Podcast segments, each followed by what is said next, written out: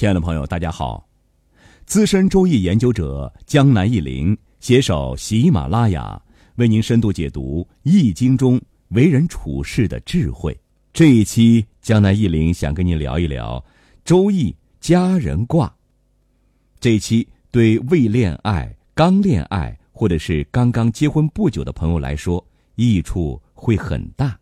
可能很多人都曾经尝试去读周易，结果多是茫无头绪，要么是不懂文言文，要么是看懂了翻译出来的字面意思，却不知道其内在的含义，更别说如何运用了。于是最终会放弃阅读。其实呢，阅读周易是有技巧的，江南一林会在以后的节目中专门出一个系列来解说一下。那今天江南一林要说的一个重要概念就是卦时。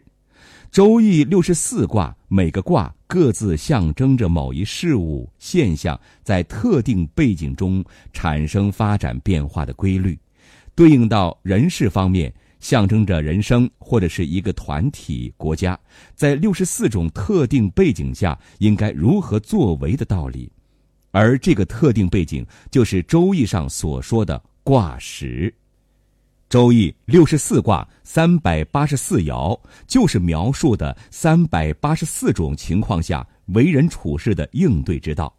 所以说，周易简直就是一个人生处事的宝典呐！只要你懂了卦时的概念，你对周易原文的理解会有一个深入或者是提高。比如说困卦，对应到人事方面。讲的是一个人处于困难状况下应该如何去做，大壮卦就是讲一个人在发展壮大之时应该如何去做。